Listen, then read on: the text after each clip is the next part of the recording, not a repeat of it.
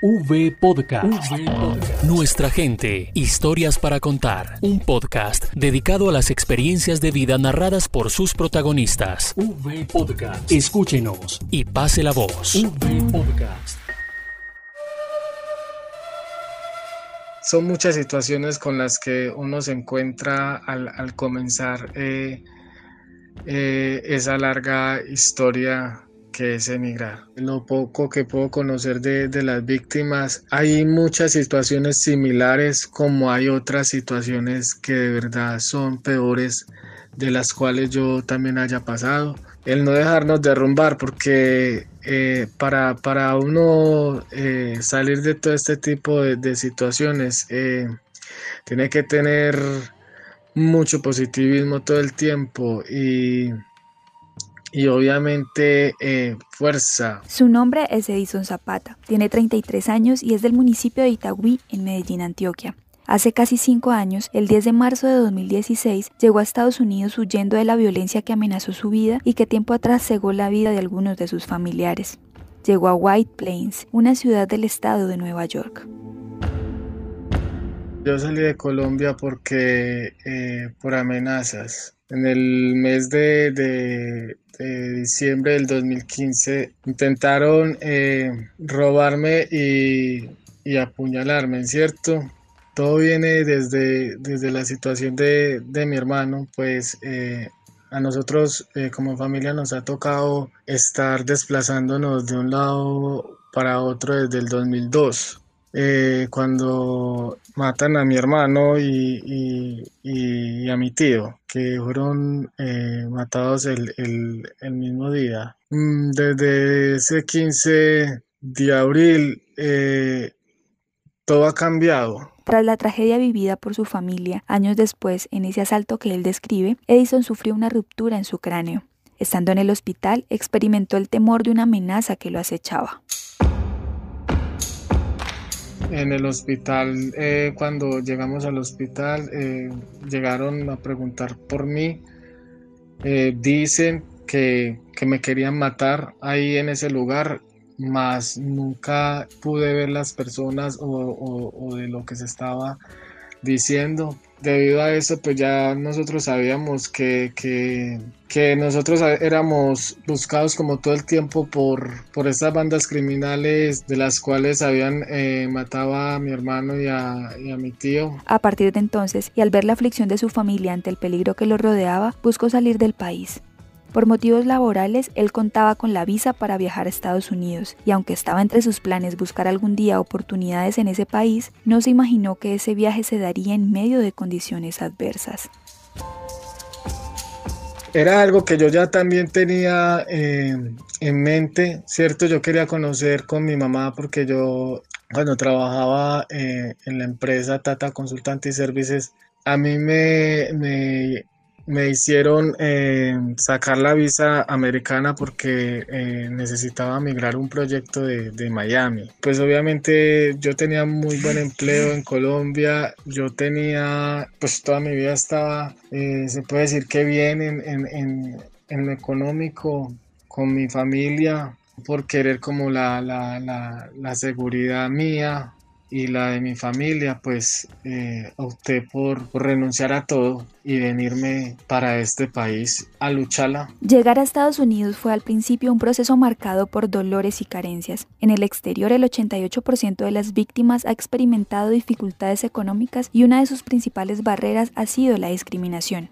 Así lo señala una caracterización basada en 2.612 encuestas de las víctimas en el exterior, publicada por la Unidad para las Víctimas y el Consejo Noruego para Refugiados en 2020. Y así lo corrobora Edison en su propia historia. Pues yo cuando llegué al país llegué solo, entonces esto me tocó a mí y fueron situaciones muy duras donde no, tenía empleo, no tenía que comer, mm, pasé muchas, muchas, muchas hambres. Hubo un momento en que me tocó tomar agua y leche durante 20 días. Me hizo eh, valorar muchas cosas porque obviamente yo no tenía carencias de, estas situaciones en, Colombia. Pues sí, de ahí, desde ahí parte que, son situaciones muy, muy duras, que te humillen en los trabajos, o el por no saber el, el idioma, eh, o porque eres latino. En medio de quizá el momento más crítico de su vida en el exterior, llegó una mano amiga, la de Deyanira, la madre de su mejor amigo en Colombia. Ella y su familia, quienes vivían en Stanford, Connecticut, a tan solo 25 kilómetros de White Plains, Nueva York, llegaron para orientarlo y para darle un poco del calor de hogar que tanto necesitaba. Cuando los vi llegar a ellos sí lloré, lloré mucho de la felicidad de saber que, tenía a alguien que de verdad también le podía importar en este país. Y se convirtieron como en mi segunda familia. Para mí, Deyanira se convirtió como en mi segunda mamá. Tenía, tiene dos hijos, uno que se llama Jefferson y Brandon, el esposo se llama Jaime, personas maravillosas eh, que de verdad, de verdad, todo, todo el tiempo no tengo sino palabra de agradecimientos para ellos. Junto con Deyanira y su familia, se mudó a Stanford, Connecticut, donde las cosas empezaron a mejorar para Edison. Con dignidad se ha desempeñado en los trabajos que han estado a su alcance, aún siendo diferentes a aquello que ejercía en Colombia. Y desde ahí, desde esa mano que me dio esta familia, empezó a surgir, a surgir mmm, cosas muy buenas para mi vida. Ahí comencé ya a, a laborar a laborar eh, full time, part time y, y aprender, aprender de, de, la señora de Yanira. No he podido tener la oportunidad de, trabajar en, en, en, mi experiencia porque obviamente no, no, no tenía los documentos legales para, para poder aplicar a, a las vacantes. Eh, me ha tocado de todas las profesiones, mejor dicho, desde lavar un plato hasta lavar el baño. Entonces, a todo este tipo de experiencias eh, me las he disfrutado, aunque hay momentos en que se siente y se ve raro eh, el hacerlo, pero de todas maneras, con mucha humildad siempre he querido salir adelante. Otra de las sorpresas de la vida fue conocer a la mujer con la que se casó. Con la construcción del hogar vinieron también cambios positivos, como la regularización de su estatus migratorio, lo cual hoy le brinda tranquilidad y le hace soñar con las posibilidades de trabajar nuevamente en su campo, el sector financiero. Yo me casé, debido a eso mi esposa eh, me pidió y estamos en el proceso de migración. Eh, para, para, para yo ser residente. Se puede ver como esa luz del túnel porque ya obviamente pues en estos momentos estoy totalmente eh, legal en el país y eso es algo que, que, me llena de alegría porque yo soy analista de cuentas, entonces eh, tengo experiencia con el Banco Citibank y era uno de esos grandes, grandes sueños que tenía yo de llegar a este país y, y, de poder de pronto eh, en algún momento desempeñar esta labor. Y pues hoy, gracias a Dios, pues eso ya eh, se puede estar diciendo que se puede cumplir también. Además de estar dando nuevos pasos, tiempo atrás había logrado reunirse con algunos de sus seres queridos de Colombia, tres sobrinos.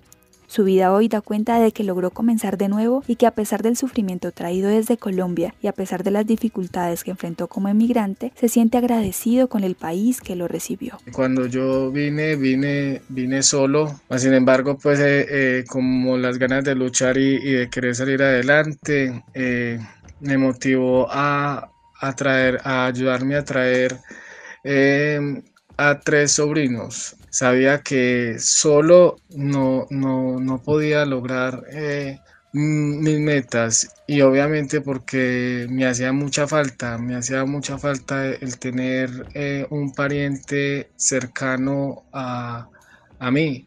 Este país me ha dado más alegrías que tristezas, ¿cierto? Entonces le cogí un amor muy, muy, muy grande a este país. Creo que, es de, agradecimiento eh, por todo, por todo lo que lo, bueno y lo malo que me ha, que me ha pasado acá. ¿cierto? Eh, de igual forma me, me, encantan todas las estaciones, el verano, el otoño, el invierno. En los Estados Unidos asumió como una de sus causas el participar activamente en torno a la satisfacción de los derechos de las víctimas en el exterior. Ahora que estoy acá he tratado como de ayudar mucho a, a las víctimas eh, porque hay, hay personas que vienen con situaciones muy duras, ¿cierto? Eh, a este país y fuera, y fuera de eso, pues eh, nos toca también vivir parte duro del comienzo también acá. Y uno, en lo poco que, he podido hablar con, con, varias personas, todos nos encontramos con los mismos hechos de desplazamiento forzado, muerte, secuestro. Ahora hemos visto que del consulado pues se ha se ha estado manejando eh, bien esta situación. Pues también tenemos un, equipo de, víctimas donde, donde nos, nos, damos más apoyo sobre esto para poder seguir avanzando eh, en, en, en, todos los derechos que, que verdaderamente como víctimas nos toca. A pesar de los altibajos de su vida como migrante a causa del conflicto, la sensación actual es positiva. Su vida hoy y a futuro está en Connecticut, estado del noreste que en el lenguaje de la tribu nativa de allí, los Mohigan, significa río largo. Allá en Río Largo lleva consigo la música con la que viaja su recuerdo hacia Colombia. Ahora eh, sí, sí pienso y siento que, que mi futuro está en este país por X y motivo eh, la vida y las circunstancias me, trajeron acá y creo que fue para, para, algo de bendición. Eh, para mí ha sido una gran bendición después de, todo lo que ha pasado. Un eh, algo que, me acuerde mucho, sé que es un cantante de vallenatos que se llama Ever Vargas. Me gusta mucho su música, eh, siento que, tiene amor, eh, irradia muchos sentimientos como persona y verdaderamente pues sí, eh, que recuerde sí mucho la música, pero especialmente la, la música de Ever Vargas y un disco en especial que se llama Cuéntame de ti.